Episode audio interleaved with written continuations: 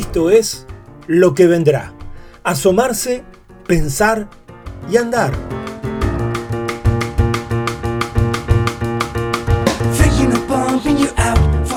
Estás en LQB. Lo que vendrá es un podcast para explorar lo que nos sucede y mirar hacia dónde vamos.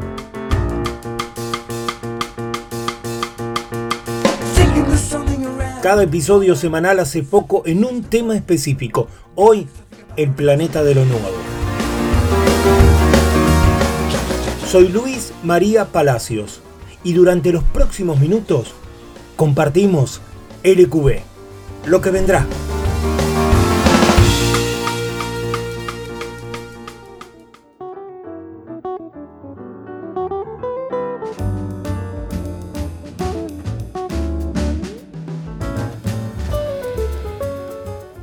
Será el planeta luego que termine la pandemia?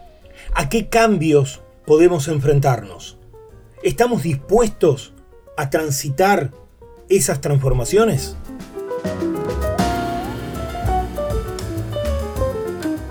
Hace un año, al comenzar las restricciones que impuso el virus, creíamos que se resolvería en un corto lapso de tiempo, unos pocos meses a lo sumo, y volveríamos a nuestra vida anterior. Después, fuimos descubriendo que la situación iba sumando inconvenientes, subían los contagios, aparecían las complicaciones para poder atender tanta cantidad de pacientes, aumentaban los fallecidos y los aislamientos se volvían difíciles de sostener. El mundo en estado de alerta. Comenzamos a descubrir y aplaudir en las noches a los auténticos héroes anónimos, como tributo y para disipar nuestras propias tensiones. Fue cuando empezó la discusión sobre si al final volveríamos a nuestra vida anterior o tendríamos que enfrentarnos a una nueva normalidad que nombrábamos sin saber muy bien de qué se trataba.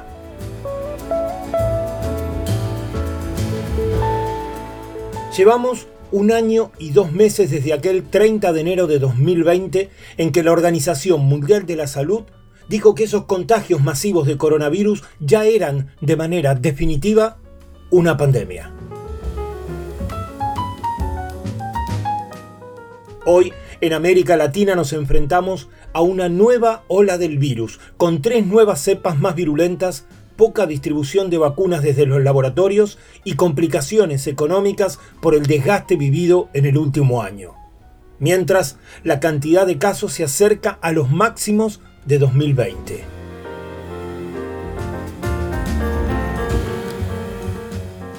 En LQB miramos lo que pasa con la perspectiva de asomarnos a lo que va a venir. Todavía desconocemos a ciencia cierta cómo será el planeta luego de vencer la pandemia, aunque algunas certidumbres van apareciendo. En una primera aproximación considero que hay numerosos cambios que ya están instalados. Ahora habrá que ver qué decidimos hacer con todo eso. La pandemia ya no es solamente un virus biológico, es un fenómeno social.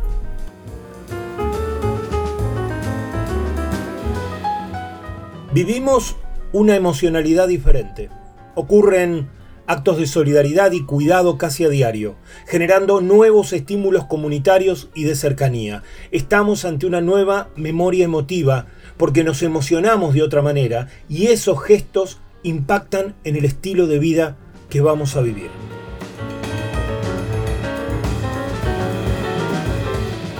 Las redes sociales cumplen un rol fundamental manteniendo unidas y cercanas a las familias, parejas, amigos, entornos de trabajo, entretenimiento, ayudando a estudiar.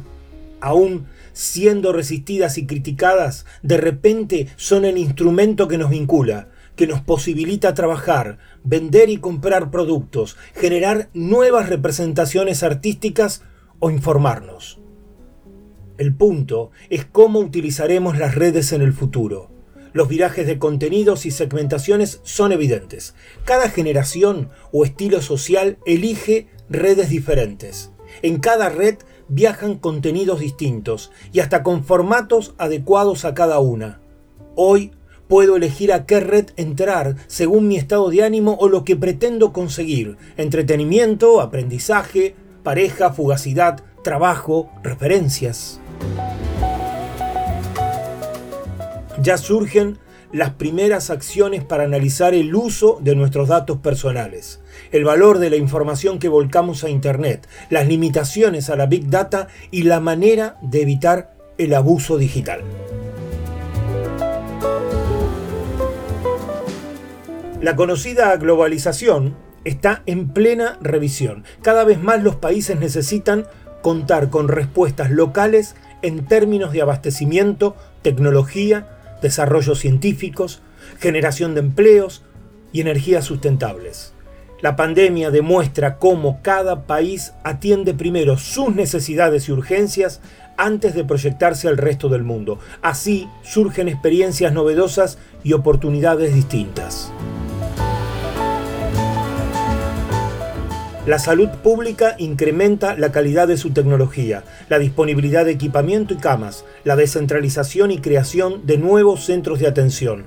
Este accionar tiene que fortalecer las prestaciones, ya que aumenta la cantidad de personas que se atienden mediante los sistemas públicos de salud. La educación viene incorporando herramientas digitales y modalidades de enseñanza que ponen en discusión el modelo educativo actual.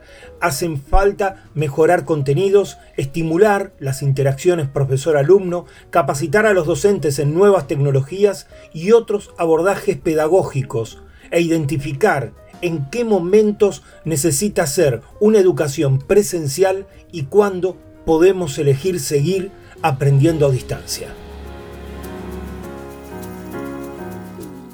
De manera paralela, se vuelve imprescindible aumentar la disponibilidad de tecnología y conexiones a Internet fiables, especialmente en las poblaciones de menores ingresos. En términos del trabajo, se han intensificado aún más las brechas entre el empleo formal y los trabajos informales. La pérdida de empleos a nivel mundial está reconfigurando las metodologías de contratación de nuevas personas y acelerando los desafíos por la creación de nuevos empleos. En el empleo formal se acrecientan las modalidades freelance, contratos por objetivos, aumenta la segmentación de los conocimientos y las habilidades pretendidas. Se intensifica la necesidad de un aprendizaje permanente para sostenerse actualizado y acrecentar las posibilidades de empleabilidad. Se estudian migraciones de los lugares de trabajo a localidades menos centralizadas. Crece el trabajo a distancia y se crean nuevas reglas para el llamado home office. Los empleados de la economía informal sufren mucho más las consecuencias de la pandemia, por la intermitencia y la baja posibilidad de sostener protocolos, distancias y cuidados de higiene. El surgimiento de aplicaciones que permiten trabajos temporales está siendo revisado en varios países para atenuar la precariedad y establecer normativas novedosas entre empresas y trabajadores.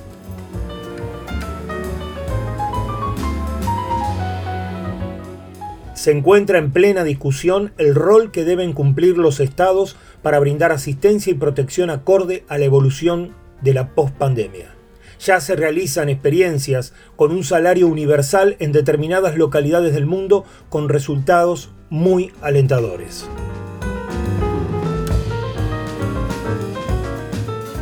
Los problemas con el tráfico, los precios inmobiliarios, los transportes públicos, las distancias a recorrer son cuestiones que están activando la discusión sobre la necesidad de adecuar las megaciudades.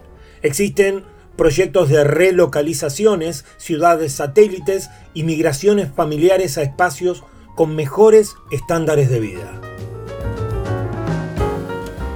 Del mismo modo crecen los negocios de cercanía, aumentando los intercambios y compras en comercios barriales o por referencias conocidas. Ya se encuentran en implementación las llamadas ciudades de 15 minutos, que permiten crear nodos en los cuales desplazarse a pie o en bicicleta, zonas donde trabajar, estudiar y comprar lo necesario evitando el uso de medios mecánicos.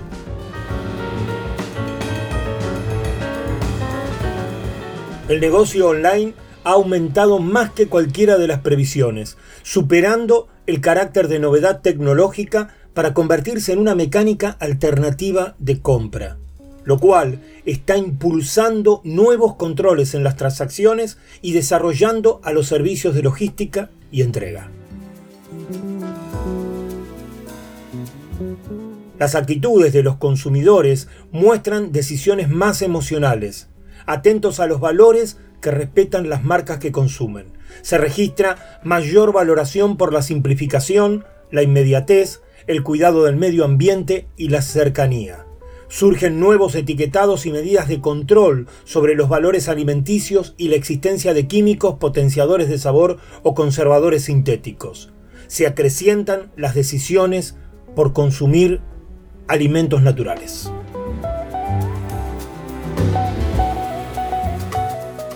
Ocurren reformulaciones sobre las tareas del hogar y las responsabilidades compartidas en cuidados, educación y entretenimiento, mientras surgen nuevas configuraciones familiares y parentales. Aumenta la variedad y calidad de los medios de comunicación alternativos. La televisión, la gráfica y la radio tradicional se enfrentan a una inexorable migración a lo digital surgiendo una competencia diseminada por distintas plataformas con sustanciales mejoras en los contenidos, la calidad y la segmentación de los públicos potenciales. Hay más variedad y mayores elecciones.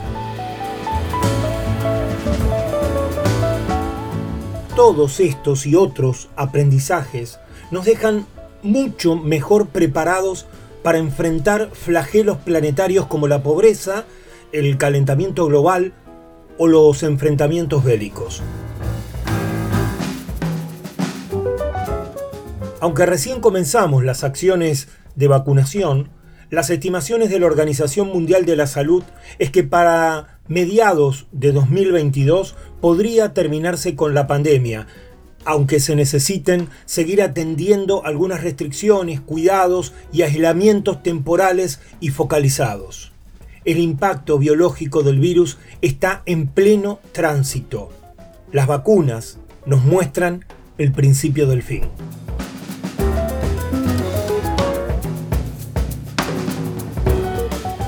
En la pandemia, las personas buscan el sentido de sus vidas, piensan más sobre el significado moral y ético de lo que les está pasando.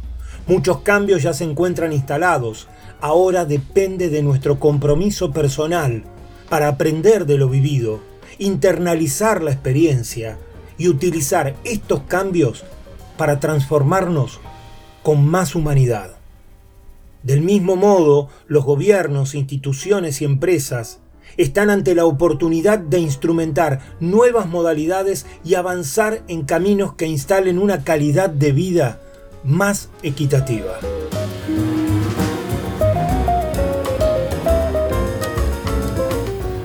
Y como anticipó el indio Solari, el futuro llegó hace rato. Todo un palo, ya lo ves. Veámoslo un poco con tus ojos. El futuro ya llegó. Está ahí. Míralo. Podés acariciarlo. ¿Qué vas a hacer con tu futuro?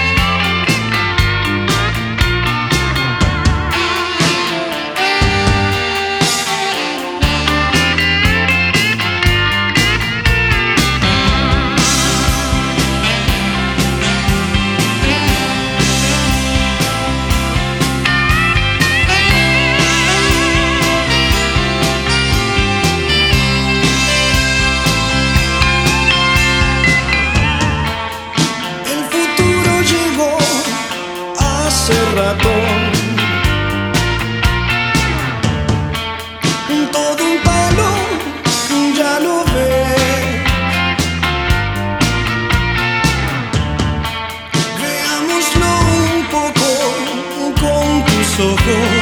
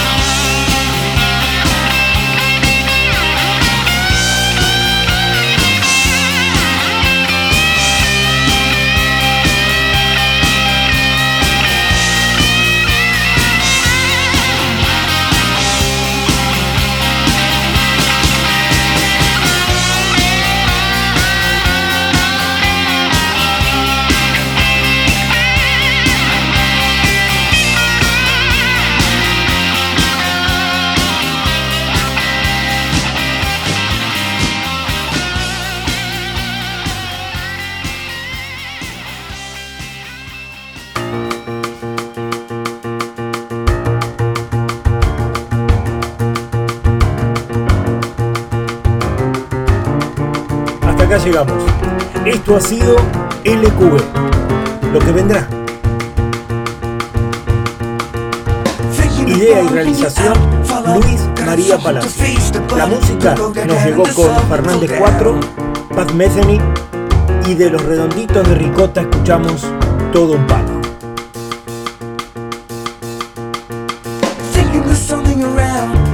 Muchas gracias por escuchar LQB.